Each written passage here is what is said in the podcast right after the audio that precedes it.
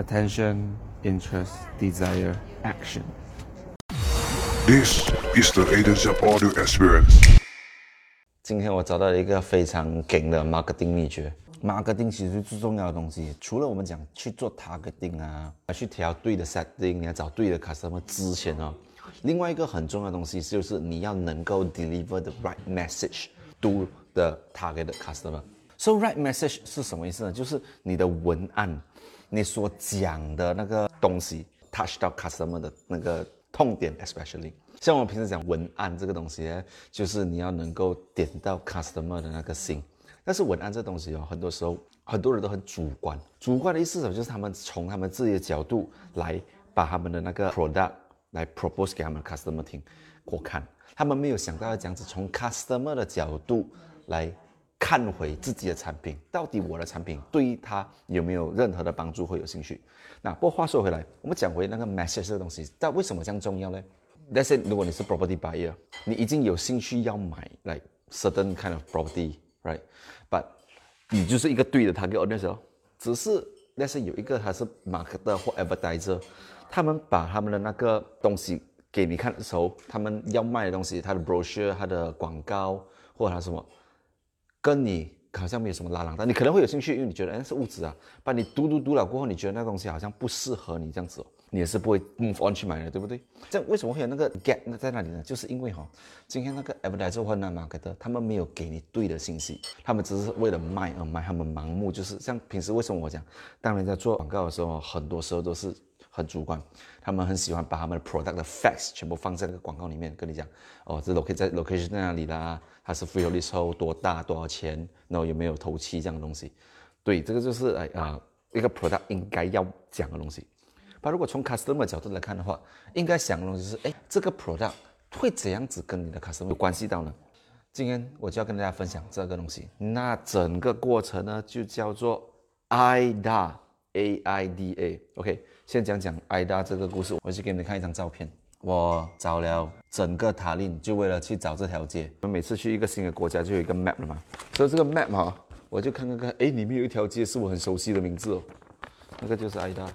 所以我就走过去，我就找了这个，那，耶，你们看，看得到吗？很小了，拍了起来，这个是那头顶就是我啦。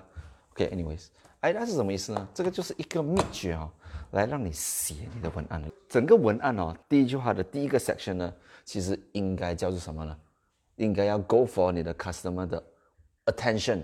像我平时一直会提到一个东西，就是 marketing is about getting attention。去看 Facebook 东西，你是要看你朋友照片，看一些新鲜的东西，看一些 like stupid video，right？但是你觉得 like 很好玩吗？Relax 吗？In that's what social media is for. OK, it's replacing TV by the way，因为以以前 TV 是给你去 relax 的地方。所以你觉得如果你在你的 social media 里面，they they want fun，they want something interesting 的时候，你在那里写了一个文案是 about 你的产品，你觉得你能 catch 到你的 customer 的 attention 吗？Chances are you can，you can't do that。Right，你是你要怎样子做呢？站在你的 customer 的角度来想，今天为什么他应该要花五到十秒看你的文章，看你的广告？为什么呢？对他有什么用处呢？所以你从这个角度来讲，就是第一句话，你要这样子 catch 到你 customer 的 attention，你要能够 touch 到他的 pinpoint。OK，so 那第二步，当你抓到他们的 attention 过后，下一步呢，就是你要能够 generate 到他们的 interest。文案，有些人会问，哎，要写长的好，还是要写短的好？都不重要，重要是你什么样的文章可以给到你的 customer 留住继续读。文章的第一段就是要 lead 你的 customer 去读它的第二段，文章的第二段呢，就是 lead 他去读它的第三段。你要往这样子的方面想，今天你可以用第一段文字 catch up 他的 attention，把你能不能够让他接下去读第二段，这个就是你的那个文案要这样子去理在那个整个 flow 啊。那这样子 generate 到 interest 啊，那是我们讲 property investment 的那个 topic，你已经 catch 到 OK。不知道要怎样子去选择好的 property，这才问题吗？开始 attention 了吗？下一段呢？OK，阅读以下文章，教你五个方式 justify which property is worth investing。那这一句话呢，就是要让他觉得，哎，我可以接下去读，因为这个东西对我是蛮 interesting 的。I would learn something from this article or video or picture or infographic，right？所以第二个就是你能够 generate 到他 interest。那第三个，desire，人来讲的话哈， 就是我们有 interest 是一个比较哦，我对一个东西有兴趣， 把你要这样子 generate 到那个人想要，你要给他看到有一个东西叫做，如果他今天不解决这个问题，what is going to happen？Fair，来，example，我们讲回 property investment 的问题。如果今天你不知道怎样子去选择对的 property investor，会有什么问题呢？买屋子亏钱了。对呀，worst case，买屋子亏钱。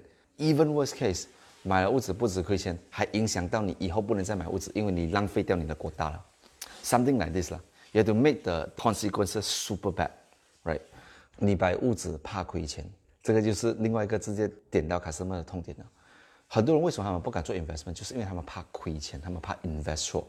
所以如果你能够用这个方法来 catch 好 attention，下一步是五个重点教你如何选择对的 property，OK，解决他的 interest 咯。主要有三个东西啊，就是 attention，interest，还有他的 desire。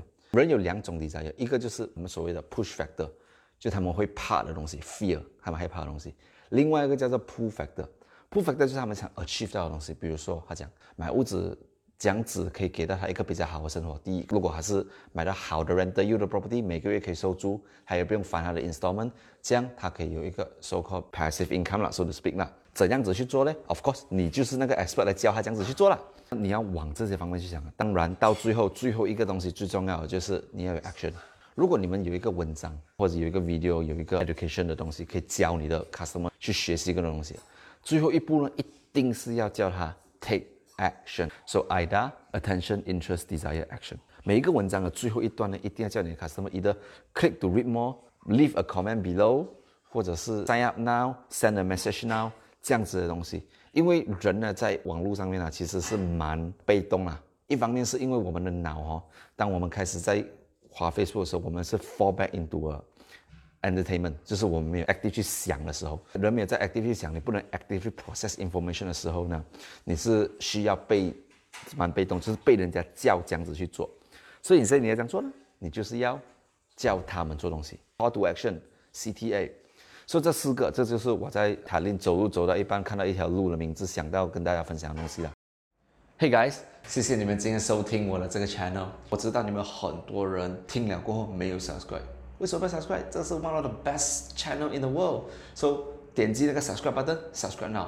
如果你觉得真的是有帮助到你的话呢，就把我的 Spotify share 给你的朋友，给他们也一起可以从我身上得到更多的 benefit。我们下一个 episode 再见，拜拜。